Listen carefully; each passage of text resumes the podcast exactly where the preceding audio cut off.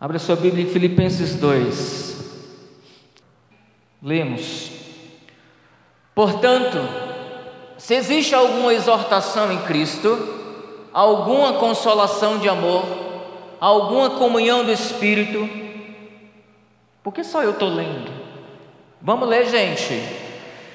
Se há profundo afeto e sentimento de compaixão,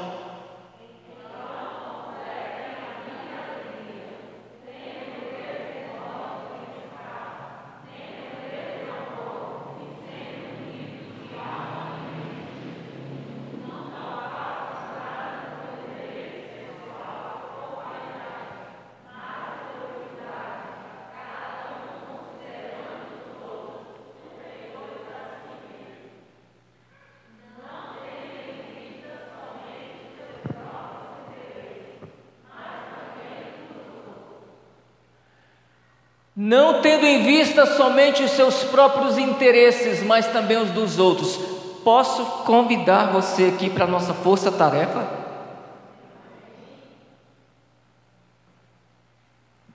Vou perguntar de novo no final da mensagem. O pessoal está desanimado hoje. O que, que foi? É o frio? Depois daquela feijoada maravilhosa do meio-dia, você não se animou? Ou você está aí com um bucho cheio que não aguenta nem falar? né? Queridos, aqui é o seguinte, vamos por partes. Eu amo a Bíblia. Aqui é a carta de Paulo aos Filipenses, como eu já disse em outras mensagens, é uma carta que Paulo escreveu a uma igreja que ele amava. Pense numa igreja que contribuiu por demais no ministério do apóstolo Paulo. Só que esse texto, pode voltar no versículo 1, por gentileza? Esse texto é um chamado à igreja a continuar vivendo sempre em unidade no espírito, no serviço ao Senhor, na obra missionária e principalmente visando a glória de Deus. Essa igreja de Filipos é a igreja que mais contribuiu com o ministério de Paulo inclusive levando ofertas a ele, coisa que ele nunca pediu às igrejas. E aqui é uma carta de, é uma carta de agradecimento ao que a igreja fez, dando uma oferta quando Paulo estava na sua pior hora ou no seu pior momento, ele estava preso. Agora você imagina um missionário preso na sua casa sem poder sair, sem poder evangelizar. Então ele usa aquilo que ele tinha de melhor naquele momento. A letra. E começa a escrever um monte de cartas. Uma delas é a carta aos Filipenses. E essa carta é uma carta de gratidão e ele envia pela mão de Epafrodito à igreja. Quando você olha assim, você tem orgulho dessa igreja, né? que igreja linda, que igreja abençoada, que igreja fervorosa, os irmãos ali, palpa toda a obra. Epafrodito sai lá de Filipos até Roma, para deixar uma oferta ao apóstolo Paulo, um dos fundadores da igreja. E a gente tem dificuldade de montar uma força-tarefa para limpar o lote da nossa igreja. Escute, o apóstolo Paulo está preso. Epafrodito vai lá e dá uma oferta a Paulo. Paulo anima e fica ciente de tudo que está acontecendo na igreja. Mas Paulo, ele fica tão animado, mas tão animado, que quase 15 anos depois, aquela igreja permanece no mesmo serviço, na mesma obra, no mesmo amor, que Paulo, inclusive, escreve uma carta, a chamada Carta da Alegria, e por 16 vezes Paulo fala: alegrai-vos, alegria, é para a minha alegria ou para a alegria de vocês, 16 vezes. Você divide por quatro capítulos, dá quatro, a média de quatro alegrias por capítulo. Ah, essa igreja deve ser perfeita. Vamos ver se ela é perfeita? Por gentileza, capítulo 4, porque está acontecendo uma treta ali. Capítulo 4, verso 2. Olha o que estava acontecendo nessa igreja, que é só elogios do apóstolo Paulo. E Não tem igreja perfeita. E agora? Peço a Evódia e peço a Sintique que no Senhor tenha, tenham o mesmo modo de pensar. Mais um, por gentileza. E peço também a você, fiel companheiro de julgo, que auxilie essas mulheres pois juntas se esforçaram comigo no Evangelho, juntamente com Clemente e com os demais cooperadores meus, cujos nomes se encontram no livro da vida. Volta para o capítulo 2, por gentileza. Está acontecendo uma tretinha aqui. Duas irmãs estão brigando na igreja. Na igreja que recebe mais elogios do apóstolo Paulo, na igreja que mais recebe ah, a palavra alegria, a igreja que mais servia, a igreja que mais colaborava, a igreja que amava o apóstolo Paulo, o apóstolo Paulo amava essa igreja. E aí então, ele identifica que tem um problema na igreja de uma moça chamada Sintique e de Evódia. Duas mulheres, e tem um detalhe: as duas mulheres completamente proeminentes na igreja pau para toda a obra. O próprio Paulo que fala no capítulo 4. Por que, que lá no capítulo 4 tem essa treta e Paulo tenta resolver isso aqui logo no capítulo 2?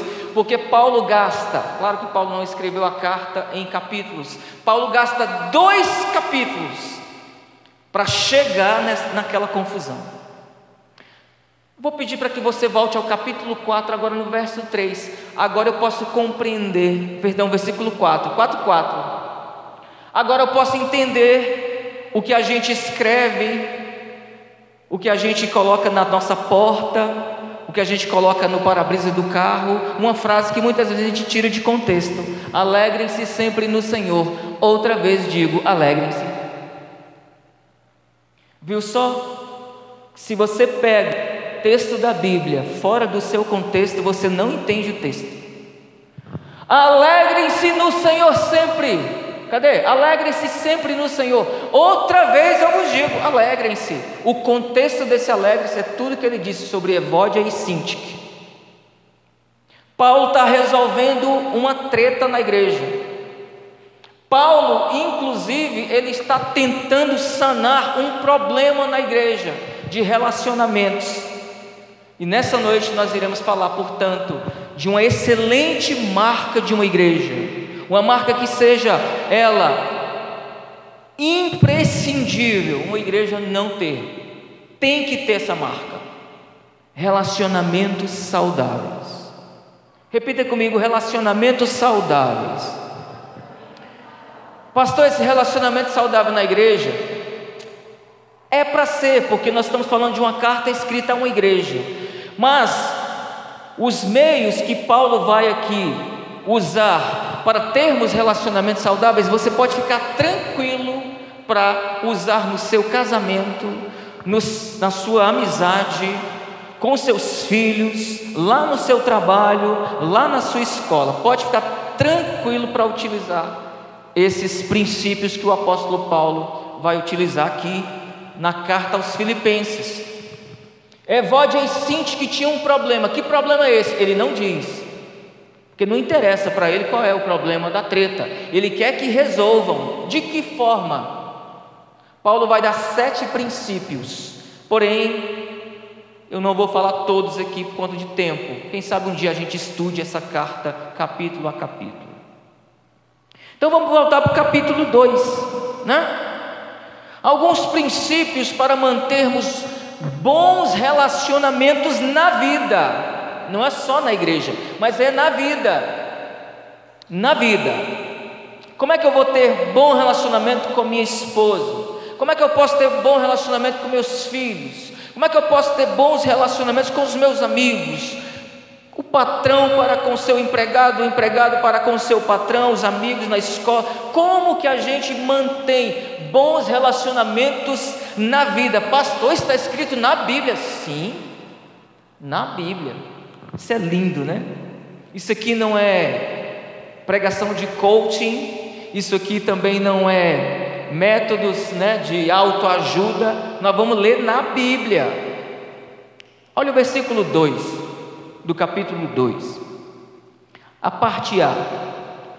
Como eu mantenho relacionamento saudável com as pessoas? O verso 2. Então completem a minha alegria, tendo o mesmo modo de pensar. O mesmo modo de pensar. Deixa eu ler o versículo 1. Por, pode deixar no 2 aqui. Portanto, se existe alguma exortação em Cristo, alguma consolação de amor, alguma comunhão do Espírito, se há profundo afeto e sentimento de compaixão, então completa a minha alegria. Paulo está dizendo exatamente o seguinte: Ô Filipenses, vocês são dez. Filipenses, olha, não tem muito o que dizer de vocês, não. Se há alguma exortação, ou seja, se há algum conselho em amor, se há alguma coisa que eu ainda tenho que ensinar vocês, vou ensinar a partir de agora. Que vocês tenham o mesmo modo de pensar. Paulo está com a cabeça lá na Evódia e lá na Sintique. Mas o que é ter o mesmo modo de pensar? E eu não vou pensar igual o irmão, não, vai lá saber o que está pensando, né? A gente sempre julga assim, né? O que, que passa na cabeça da irmã para eu pensar da mesma forma que ela? Será que é disso que o apóstolo Paulo está falando? Será que o apóstolo Paulo está falando que eu tenho que falar e você tem que concordar, concordar sempre? Será que tudo que você tem que falar ou fazer, o pastor tem que concordar sempre? Será que tudo que nós devemos pensar, nós não podemos pelo menos discordar um pouquinho? Podemos discordar um pouquinho, porque Paulo não está falando disso. Paulo está falando de algo mais profundo. Nós podemos ter sim, queridos, divergências uns com os outros, mas nós devemos focar primeiramente naquilo que nos une e não naquilo que nos separa. Se você colocar na sua mente somente aquilo que separa você do irmão, nós vamos ter problema de relacionamento em qualquer área. Vamos para as áreas? Casamento. Um casal pode ter divergência dentro da relação? Claro. É lógico. Mas o que o casal tem que pensar dentro do relacionamento? Algo que vai trazer algo saudável para o casamento. Se a briga é por uma questão boba, essa questão precisa ser resolvida, porque senão a coisa vai aumentar, então daqui a pouco nós vamos só separações. Você consegue compreender o modo de pensar não é ter divergência. O modo de pensar aqui vai além disso. Você não pode buscar meios que vá separar essa relação. E se esse meio for motivo suficiente para separar, então nós precisamos então sentar e resolver o problema em si. Nós devemos focar não naquilo que nos separa. Eu discordo dela mas por amor a ela, em relação de casamento, o amor que tenho a Cristo, eu vou ceder. Às vezes precisa acontecer isso. Se estamos em Cristo, somos irmãos, membros do mesmo corpo, participantes da mesma família, e o nosso papel não é lutar uns com os outros, mas manter a unidade de pensamento. Se lembra que nós pregamos há dois domingos atrás sobre unidade, se eu não me engano, foi três? Na quatro. Essa é a quinta mensagem. Queridos, o que nos une é o próprio Cristo. Mensagem da semana passada. Quem nos uniu foi Jesus. Olha que coisa interessante. Aquilo que Deus uniu não separe o que? O homem. É claro que ele está falando de casamento, mas bons relacionamentos, relacionamentos saudáveis dentro da igreja, não busque o homem separar, porque nós vamos ter treta na igreja. E uma igreja com um relacionamento saudável é uma igreja, queridos, que tem sim suas divergências, mas busca pelo bem maior, que é o reino de Deus, o mesmo modo de pensar. Posso não concordar com isso, posso não concordar com aquilo, mas o reino é de Deus. Já pensou se cada um de nós aqui fôssemos fazer exatamente o que nós imaginamos para a igreja, que igreja seria essa? Eu fico imaginando, vamos colocar todo mundo, todo mundo, pentecostais, neopentecostais, tradicionais, numa igreja só, num lugar, num lugar só. Nós pertencemos à mesma igreja, mas vamos colocar num lugar só. Como é que seria essa igreja? Entende o que eu quero dizer? Quem seria o pastor da igreja? O pastor batista, o assembleiano ou o da prosperidade? Como é que seria a forma de batismo? Consegue compreender o que eu quero dizer? Então, há divergências entre igrejas, mas há um só modo de pensar: a glória de Cristo. Porque se não for a glória de Cristo, então nós estamos errados. Paulo está corrigindo um erro muito grave na igreja, um problema. Ele diz que a Sintique e a Evódia, embora seja Evódia e Sintique, tenham o mesmo modo de pensar. E ele corrige isso aqui no capítulo 2, porque ele já está na mente a Evódia e a Sintique. Olha que coisa interessante, isso é um, o primeiro princípio que nós deveríamos, como igreja, agora sim falando de igreja, relacionamento de igreja, nós devemos ter o mesmo modo de pensar. Como é que nós devemos pensar então? Podemos discordar uns dos outros? Sim, mas aí não precisa se matar. Podemos discordar uns dos outros? Sim, mas não precisa brigar.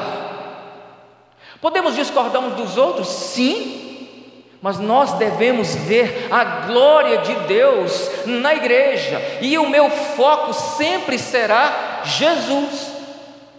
Se eu deixo Jesus de lado dos meus relacionamentos interpessoais, nós vamos ter problemas.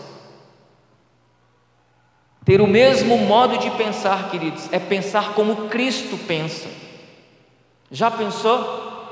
Se eu penso em fazer algo para a igreja, que não edifique a igreja, que não seja para a glória de Deus, o que, que vai acontecer com a igreja? A igreja vai ter problema, ou no mínimo um pastor problemático. Como líder, se você fizer dentro do seu ministério, dentro do seu departamento, tudo que vem à sua mente, você vai ter problema. Relacionamentos saudáveis partem de nós pensarmos do mesmo modo: é para a glória de Deus ou é para a glória do homem? Vimos isso hoje pela manhã. Se ficarmos somente para a glória de Deus, é o mesmo modo de pensar. Mas se chegarmos aqui e quisermos elevar o nosso narizinho empinado, o nosso salto alto, querer humilhar uns aos outros, nós vamos ter problema. Paulo está corrigindo uma turma aqui. Pastor, como que a igreja pode ter relacionamentos saudáveis? Dois, parte B, o mesmo versículo, o parte B aqui, ó. Lá, tendo o mesmo modo de pensar, vírgula, tendo o mesmo amor e sendo unidos de alma e mente. Eita, como é que é isso? Vou começar pelo amor tendo o mesmo amor. A Bíblia diz que o amor ele é o vínculo da perfeição. Por quê? É impossível dizer ou eu falar que amo a minha esposa sem praticar esse amor, sem demonstrar na prática esse amor. Como é que nós vamos ter um relacionamento perfeito? Se tiver amor. Como é que eu digo que amo o meu irmão boca para fora. E de fato eu não amo em atitudes concretas, reais, palpáveis. Não é um amor perfeito. Quando Paulo usa essa expressão amor, ele usa, é o mesmo amor que ele usa lá em 1 Coríntios 13. É o amor agapau, que a gente chama de ágape também. Porque é conhecido dos gregos quatro formas de amor. Eles têm o amor estorguê, que é o amor entre membros da mesma família, do tio para sobrinho, da prima para o comprimo, esse amor de família. Ele também tem o amor eros, que é mais voltado para aquele amor no que tange às relações íntimas do casal. Ele tem um amor filéu, que é o amor entre amigos. Mas o que Paulo diz, quando ele vai falar, ele diz: olha, é o amor ágape, senão vocês confundem, que é o amor entre a divindade e o ser humano. É claro que nós cristãos só cremos que há um Deus. E esse amor que Paulo está falando não é o Eros, não é o Estorguê, não é o Filéu, é o Agapau, ou o amor ágape, que é o amor de Deus para com os homens. Ou seja, quem é que vai colocar esse amor dentro do seu coração? Por Deus é o próprio Deus.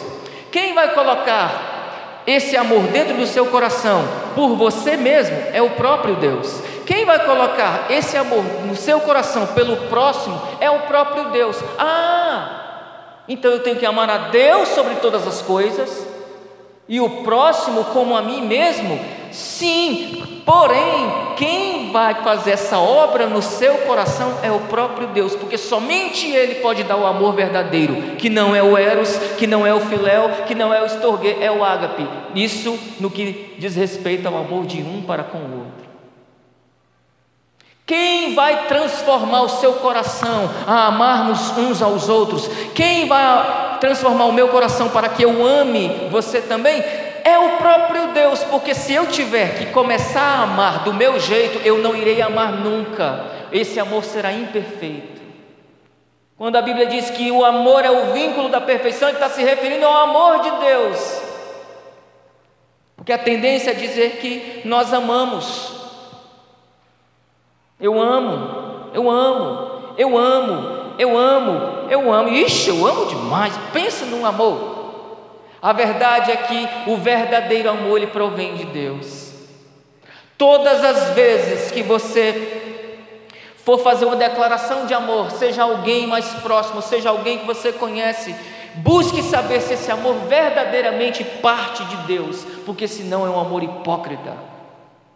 Não partindo de todo o coração, não é amor verdadeiro. Queridos, é aqui que está o bom da coisa porque é o próprio Deus quem nos ensina a amar uns aos outros. O amor é a primeira marca da maturidade cristã. Porque você só vai amar a quem você ama, ou o ensinamento bíblico é que nós devemos amar, inclusive, os nossos inimigos. Se você amar somente quem ama você, que recompensa você vai ter? Ah, pastor, é muito difícil amar os meus inimigos. É, é sério? É, é difícil demais, querido. Somente o amor de Cristo pode fazer isso. É muito difícil você amar as pessoas, quanto mais os inimigos. Mas se fosse impossível, não estava na Bíblia. Como é possível? Jesus nos ensinou. É possível, mas somente um coração muito aquebrantado na presença do Senhor pode. Queridos, nós devemos, portanto, amar uns aos outros, no amor de Deus. Olha o que está dizendo, hein? Tendo o mesmo amor. O que é amor? O que é o amor? Pastor, amor é sentimento, é um negocinho que arde o peito, É quando eu assisto um filme romântico, aí eu estalo coraçãozinho, gela. Né? É, isso é amor? Isso é paixão. Amor é mais do que isso. No amor você se entrega. No amor você não vê a quem. No amor ele é verdadeiro, ele é real, se joga. E não busca os seus próprios interesses como diz lá o apóstolo Paulo em 1 Coríntios 13. É por meio do amor que somos conhecidos por sermos discípulos de Jesus. E nisto saberão que vocês são os meus discípulos, quando vos amardes uns aos outros. Não é isso que a Bíblia diz? Como é que as pessoas vão saber que essa igreja ama um ao outro? Quando nós demonstramos publicamente esse amor. Pastor, como é que demonstra amor publicamente? É indo na rede social e dizendo que ama? Não. Pode ser um meio, mas não era isso que estava na mente do apóstolo. É o amor que cuida, é o amor que zela, é o amor que protege, sabe? É o amor que traz para perto, é um amor que não separa. Lembrando que Paulo está corrigindo o erro da igreja. Então nós temos que ter o mesmo modo de pensar e também o mesmo amor. Que coisa interessante. Como que a gente vai medir isso? Como é que você sabe se o meu amor é o mesmo amor que você tem? Em Cristo Jesus. Se nós temos a Cristo Jesus como nosso único e suficiente Salvador, e se nós temos o Espírito Santo do nosso Deus, que é puro, que é santo, e está em você e está em mim, logo há uma grande probabilidade nós termos o mesmo amor. Isso quando ele é real, isso quando ele é verdadeiro. Como é que nós mantemos relacionamentos saudáveis na igreja e na vida? Três. Pode deixar aqui, olha lá. O um é tendo o mesmo modo de pensar, o dois é tendo o mesmo amor e sendo unidos de alma e mente. Paulo está dizendo, e sendo unidos, é isso que o texto está dizendo? Não, tem mais. De, de que? Alma e mente. Como é que é isso? Rapaz, isso vai além de pensar o mesmo modo porque agora ele tocou no amor. Ser unidos de alma e mente. Gente, o que, é isso? É não apenas da boca para fora. Quando alguém te chamar para orar aqui, venha, mas ore. Não só sai falando coisas, ore. Quando alguém chega para você, irmã, estou precisando que a irmã ore por isso, por isso e isso, não coloque apenas a mãozinha lá. Ore. De corpo, não, é de alma e mente. Ou seja, não é da boca para fora, não é apenas da boca, mas é algo que vem de dentro, que é mais profundo, como se fosse apenas uma única alma. O nome disso pode ser também compaixão, altruísmo. O que é compaixão? Você sentir a dor do outro.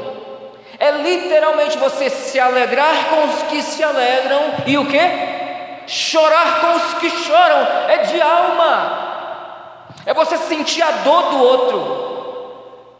É você sentir a alegria do outro sem ter inveja. É você ver a dor do outro e você se compadecer como se você realmente estivesse passando por aquilo. Olha o que Paulo está dizendo. Como é que nós vamos manter relacionamentos saudáveis? Quando nós temos o mesmo modo de pensar, no mesmo amor, sendo unidos a tal ponto que uma, que são duas almas ali, né? Que elas praticamente são uma, unidos no plural de alma e mente. Que união é essa? Paulo está corrigindo um problema na igreja. A da falta de amor, talvez, a da falta de pensar do mesmo modo, talvez, e da falta da unidade de alma e mente. Isso nós precisamos aprender, queridos. Ser unido de alma e mente. Como é que é isso, meu Deus? Já procurou dividir a sua dor com alguém e essa pessoa praticamente sentir a dor, praticamente como você está sentindo? Ela se condoer, ela não suportar muitas vezes. Foi na mensagem da semana passada que nós falamos que nós devemos suportar uns aos outros no sentido de dar suporte. Não foi isso que foi falado? Efésios 4. Queridos, isso é pura Bíblia Sagrada. Não é evangelho do coaching, está ensinando isso, não é autoajuda para você se sentir melhor. É Bíblia para que a igreja seja cada vez mais uma só no amor do nosso Senhor Jesus Cristo. Lembrando que o amor é o vínculo da perfeição. Pastor, como é que faz isso então? Como é que eu mantenho relacionamentos saudáveis dentro da minha empresa? Com aqueles funcionários que eu tenho? Como é que eu vou manter relacionamentos saudáveis com os meus amigos? Como, pastor? Seus amigos pensam da mesma forma que você? A sua mente, que agora é uma mente transformada pelo Espírito Santo, é a mesma mente daquele homem, daquela mulher que quer se juntar a você. Cuidado com isso. Vai ter problema. Não será saudável essa união. Quatro. Como é que a igreja faz para manter relacionamentos saudáveis? 4, verso 3, parte A.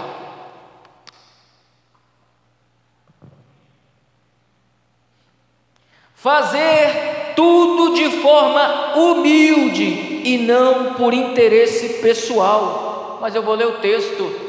Não, eu não. Vamos ler juntos? Um, dois, três. Não façam nada por interesse pessoal ou vaidade, mas cada um considerando os outros superiores a si mesmo. Gente, olha aí, não façam nada, é sua parte A. Não façam nada por interesse pessoal ou vaidade Queridos, nós devemos visar sempre o grupo maior e não apenas nossos próprios interesses pessoais. Agora vamos caminhar fora um pouquinho da igreja, depois a gente entra na igreja de novo. Já pensou se o seu patrão pensa apenas nele? Como é que vai ser aquela equipe de trabalho? Não vai produzir bem. Já pensou se num grupo, numa equipe de trabalho, estou fora da igreja ainda, tá? Cada um pensar de uma mesma forma e não seguir um padrão, como é que vai ser aquilo? Vamos para os casamentos?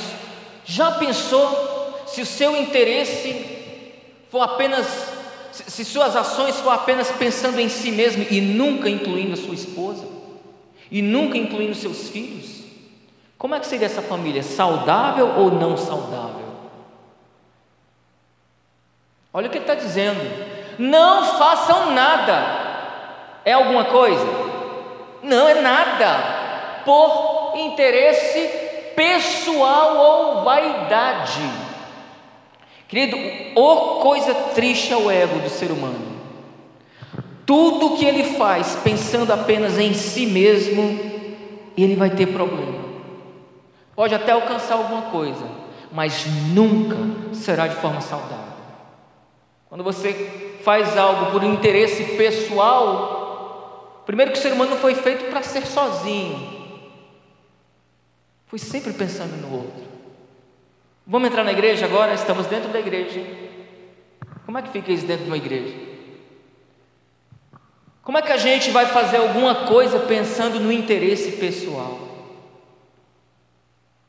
Não façam nada por interesse pessoal, não façam nada por vanglória, não façam nada para se aparecer, não façam nada querendo aplausos, porque não é para você, é para Jesus.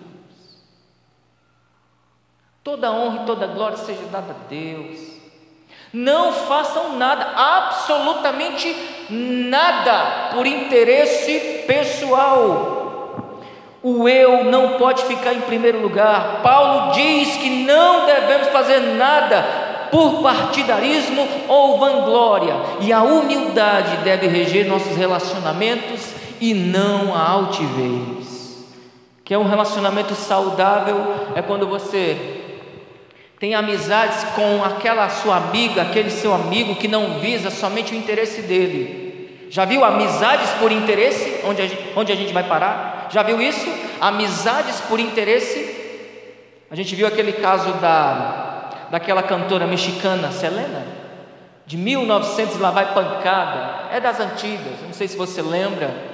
Uma cantora famosíssima, ganhou tantos Grammys da música latina, a mulher estava no topo é, e fazia um, um sucesso absurdo. Era atriz, era tudo isso, e aí tinha uma fã, olha, ela tinha uma fã, maravilhosa fã. Vou fazer um fã-clube para Selena. Será que eu estou falando da mulher certa? Acho que é Selena mesmo. Meu Deus, eu amo essa mulher. Selena me deu um emprego. Eu te amo, mulher. Ela fale com meu pai, que é meu empresário. Pai da Selena me deu um emprego, que eu amo essa mulher e tal. Deram um emprego para essa moça. Interesse pessoal. Ela tomou conta da, da carreira da Selena, das lojas das roupas da Selena, de uma lojas, grifes de roupas da Selena. Ela começou a dar o golpe na Selena, ela começou a ficar com o dinheiro, não entregar as mercadorias da Selena, até que um dia essa mulher deu um golpe, ela foi demitida, e um dia que ela precisava assinar a rescisão, entregar seus documentos, ela matou a Selena. Amizades por interesse. Não façam nada por interesse pessoal. Vamos voltar para a igreja, que a gente foi lá no México agora e voltou, né? Voltando para a igreja, queridos, se vamos fazer que não seja por vaidade, qual é o segredo? A humildade. Troque a vaidade pela humildade. Depois a gente prega um dia só sobre humildade. Humildade não tem nada a ver com condição social. Fulana de origem humilde, cuidado com isso aí. que mais? Considerando os outros superiores a nós mesmos. Isso é uma forma de você manter relacionamentos saudáveis. Parte B aqui, ó. Cada um considerando os outros superiores a si mesmo. Ah, não, pastor, aí é demais. Ah, não, e com eu não. Epa! Se for para ser crente assim, eu saio da igreja. O povo quer ser crente, mas o povo não quer obedecer a Bíblia. Eu acho lindo isso. O povo quer ser, eu sou servo de Cristo. Então copie Cristo cada um considerando os outros superiores a si mesmo. Como é que é isso? Nós devemos considerar o irmão superior a nós mesmos. Sempre que colocamos o eu na frente do outro, nós criamos uma barreira quase intransponível em nosso relacionamento. Filhos, filhos, preste atenção. Ame um filho mais do que o outro, você vê o que vai acontecer. Nós temos exemplo na Bíblia. Com quem? Joshua. José do Egito, queridinho da mamãe, queridinho do papai. Meu filho vai ter uma túnica especial. Não toque no José. Rapaz, o dia que tocaram nele, cuidado. Quer ver uma coisa? Queridos, relacionamentos saudáveis, você considera o outro superior a si mesmo, porque se você se colocar sempre à frente dele, não é saudável. Porque se você colocar sempre você à frente de tudo e de todos, o que, é que vai acontecer? Não será por humildade, será por vaidade, visando o seu próprio interesse pessoal. Está vendo que uma coisa liga a outra? Se você deixou de fazer isso aqui, você deixou de fazer tudo aquilo lá. Ó. Já não tem mais amor, já não pensa da mesma forma, já não é mais por humildade, é por interesse pessoal. Por quê? Porque você está colocando os seus interesses acima do outro, e isso é considerar o outro inferior a você. E quando nós consideramos sempre as pessoas inferiores a nós, o nosso ego vai lá em cima e a gente começa a pisar e humilhar as pessoas. E igreja não é para isso. Igreja não é para humilhar ninguém. Igreja não é para pisar no caráter de ninguém. Igreja não é para pisar nos outros, não é subir nos outros. Nós devemos considerar os outros superiores. Como assim? Ô irmã, tu é muito superior. Pense numa pessoa superior, que é você. Não precisa disso. É interno, ela não precisa saber. É você se rebaixar mesmo. Entende o que eu quero dizer? É você se colocar na condição de servo. Já pensou se cada um de nós passamos a cumprir isso aqui, ó? Considerarmos uns aos outros superiores a nós mesmos? Pensa numa igreja humilde que nós vamos ser. Vamos fazer um mutirão, eu não toco em terra, eu não toco em capim. Deixa para os outros. Você está considerando o outro inferior a você. Vamos para o evangelismo. Eu sair de porta a porta, deixa por meninos, isso é para os jovens, é por menino. Vamos fazer uma visita, isso é para o pastor. Pastor, vamos fazer uma feijoada? Eu vou tocar em feijão preto, rapaz. Eu não como feijão preto. que isso? Consideremos uns aos outros superiores a nós mesmos. Querido, uma igreja simples e humilde, ela sempre vai agir assim. Ó. Eita, o apóstolo Paulo estava empolgado quando ele escreveu isso aqui. Num relacionamento saudável, não podemos rebaixar as pessoas e enaltecermos a nós mesmos. Sempre devemos considerá-las até mesmo superiores a nós, se for o caso. Quer acabar com uma briga de alguém que se acha o tal? Deixa ele falando sozinho. Acabou. Acabou. Você se calou, foi embora, deixa. De vez em quando tem uns pirralhos aí na TV, batendo em professora, né? Quem é professor aqui? Pode ser professora da EBD, levante sua mão. De vez em quando a gente vê uns pirralhos batendo nas professoras. E aí, quando a professora filma, a professora é enquadrada porque filmou aquela, aquela ação. O que é crime. Ninguém corrige a criança. Já viu isso?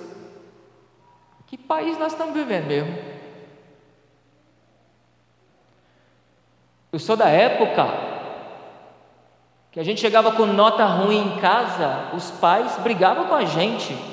Hoje os pais vão é brigar com o professor porque deu a nota baixa para o aluno. O que, que, é isso, rapaz? Meu filho dá! Considerando o filho dele superiores aos demais, sendo que é o mais bagunceiro da turma? Que é isso?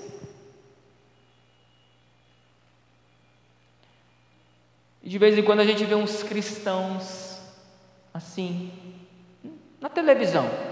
Nunca vi em Águas Limpas. Eu? Na televisão. Queridos, nós devemos sempre considerar os outros superiores a nós mesmos.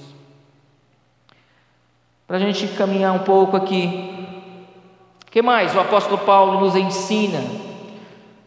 Nossos interesses não podem vir em primeiro lugar. Agora sim, o capítulo, o verso 4, perdão. Verso 4. Nós estamos falando de relacionamentos saudáveis. Não tendo em vista somente os seus próprios interesses, mas também os dos outros. Não tendo em vista somente os próprios interesses, mas também os dos outros. Será que a professora realmente fez um mal ao meu filho? Ou se é o meu filho que está vai esclarecer pelo menos a situação. Querido, se a gente for fugir disso aqui, a gente cai no mundanismo sem fim e igreja não vira igreja. A gente vai ser qualquer coisa parecida, menos com igreja. Devemos pensar nos interesses dos outros antes de pensarmos nos nossos. Pensar no outro é pensar como Cristo pensou. Você acha que Cristo lá na cruz do Calvário estava pensando em quem? Será que Jesus estava pensando no céu? Ah, meu céu. Oh, gente, eu deixei o céu. Os anjos, os arcanjos, os querubins, os serafins, Ele estava pensando em mim em você, negou a si mesmo. Já pensou, queridos? A gente pensasse assim? Pensar apenas em si mesmo não é um pensamento cristão, não é um pensamento saudável. Quando colocamos o outro em primeiro lugar, queridos, aí sim é um pensamento cristão. O outro vem em primeiro lugar. Ah, eu quero servir na igreja. Vamos fazer isso? Não. isso não. Isso não. Você quer fazer o quê? Fale para o tio. Vamos ali? Ali não. Vamos acolá? Acolá também não. Então nós vamos aonde? Entende o que eu quero dizer? Uma igreja saudável, querida, ela não fica questionando onde vai. Uma igreja saudável, ela vive a Bíblia. E o que a Bíblia nos ensina, isso a gente faz. E se precisarmos considerar os outros superiores a nós mesmos, devemos fazer. Se precisarmos ver o interesse primeiramente do outro, nós temos que fazer. Porque é assim que é ser cristão. Quando colocamos o outro em primeiro lugar, algumas coisas acontecem. Agora nós vamos tratar relacionamentos completamente terríveis. Como é que trata? tudo que nós vimos. Qual é o resultado desse ensinamento que Paulo trouxe, do versículo 2 ao versículo 4? Em primeiro lugar, nós devemos pensar a mesma coisa. Em segundo lugar, ter o mesmo amor. Em terceiro lugar, ser unido de alma e mente com os irmãos. Em quarto lugar, fazer tudo de forma humilde e não por interesse pessoal. Em quinto lugar, considerando os outros superiores a nós mesmos. E em sexto lugar, nosso interesse não pode vir em primeiro lugar. Se formos assim, vai acontecer isso aqui. Se formos assim, feridas serão curadas, relacionamentos serão restaurados a igreja será edificada e a glória toda é para Deus. É o Pastor, é muito difícil ser cristão. Eu sei. Pessoas difíceis na igreja, pastor, eu sei. Mas você também é uma pessoa difícil para alguém e eu sou uma pessoa difícil para outra alguém. Então nós somos difíceis uns para os outros, já reparou? O que torna-nos unidos? Cristo. Somente Cristo vai nos unir. Somente Cristo, querido, vai nos unir. E esse orgulho, e muitas vezes você deve estar até questionando aí, para que trazer uma mensagem dessa num domingo desse? Eu acho que Cristo está falando conosco. Fulano deveria estar aqui para ouvir essa mensagem. Não, você está ouvindo essa mensagem. E é uma mensagem, não, não, não cobre o pastor, não, não fique zangado comigo. Lá no céu, você procure Paulo. Paulo, não gostei daquele capítulo 2 de Filipenses, tá? Porque eu tenho que bater um papo com Adão quando eu chegar lá. Falar, Adão, se não fosse Jesus, né?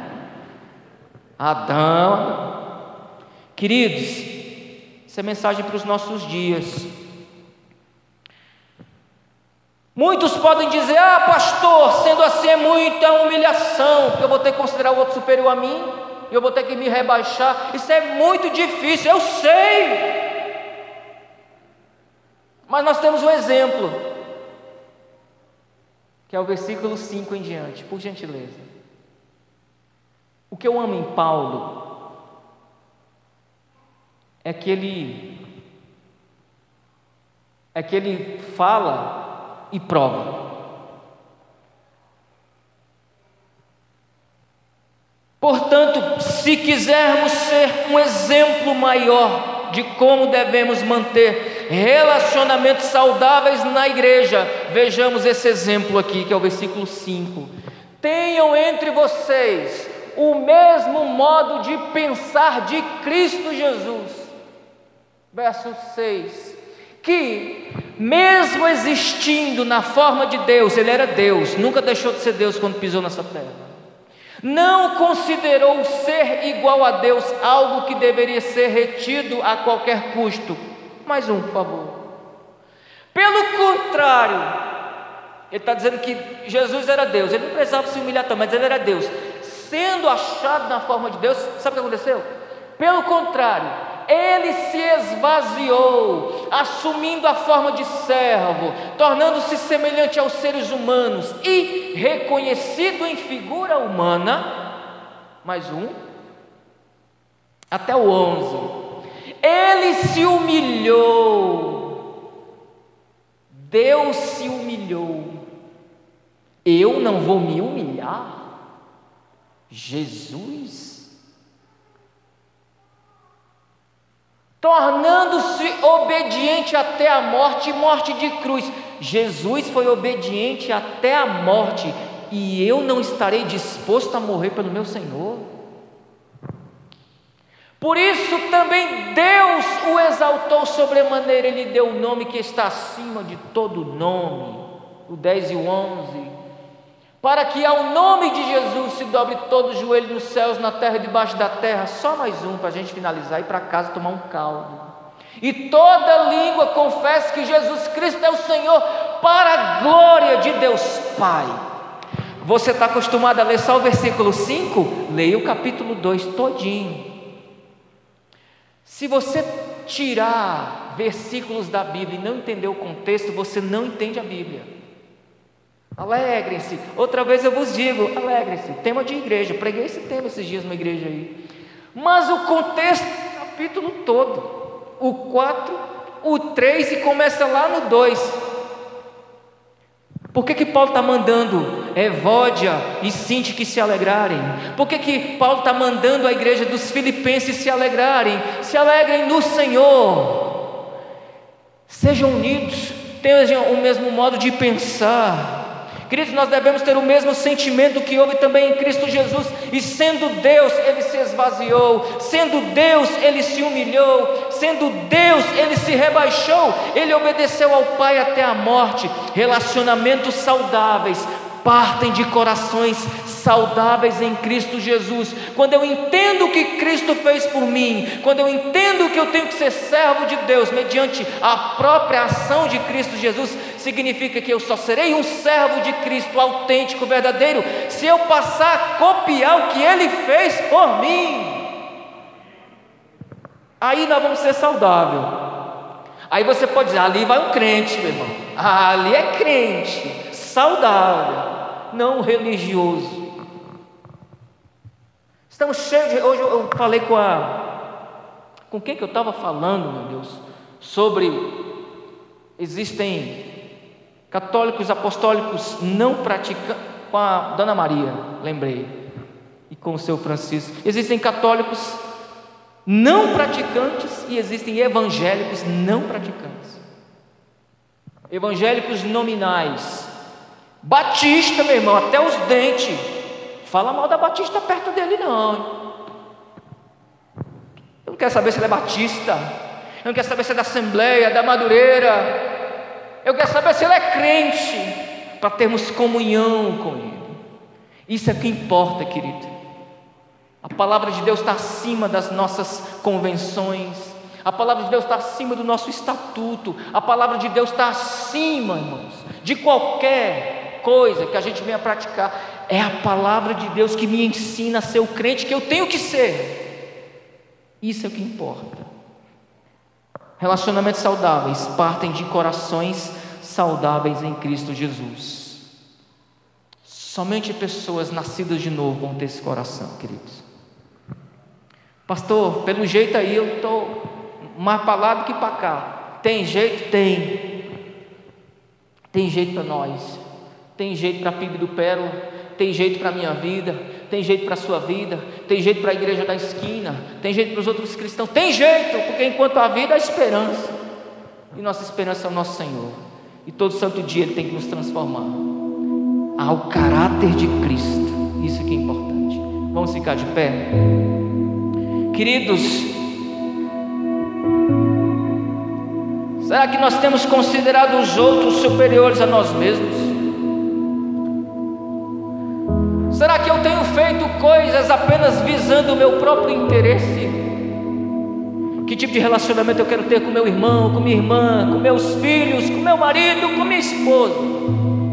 São relacionamentos saudáveis, baseados nas Escrituras? São relacionamentos apenas baseados naquilo que eu julgo ser saudável? Ou ele precisa estar baseado nas Escrituras? Vamos orar. Nessa noite, ó Deus, a do Pérola 2, ó Pai se reuniu na tua presença para ouvirmos até essa hora, Pai querido, uma dura mensagem, difícil sermão. Só tu sabes, ó Pai querido, quanto foi difícil estar aqui hoje em cima desse púlpito, Pai. Mas o Senhor é quem nos dá coragem e ousadia. E o dia que eu perder a coragem e a ousadia, não me use mais, me leve, porque eu não sirvo mais. Deus usa a tua igreja, a PIB do Pérola 2, ó Pai. Usa essa igreja, que a cada dia essas mulheres sejam ousadas na tua presença, que elas tenham cada dia mais e mais o mesmo modo de pensar, e não haja como Evódia e como Sintique, mas que elas possam ser corrigidas, como aqui no capítulo 2. Ah, Cristo Jesus, abençoa os homens da igreja homens fervorosos no teu espírito, cheios de ousadia, de coragem, visando somente a glória do teu santo nome. Abençoa essa igreja, levanta homens e mulheres ousados na tua presença, ó Pai querido, que amem uns aos outros no amor do Senhor, que considerem uns aos outros superiores a si mesmos, se forem precisos, que nós sejamos humildes na tua presença e que de hoje em diante a igreja do, da PIB Pérola 2 cada dia mais e mais, ó Pai querido, tenha melhores relacionamentos e cada dia mais e mais saudáveis na tua presença, para a glória do teu santo nome. Louvado seja Deus.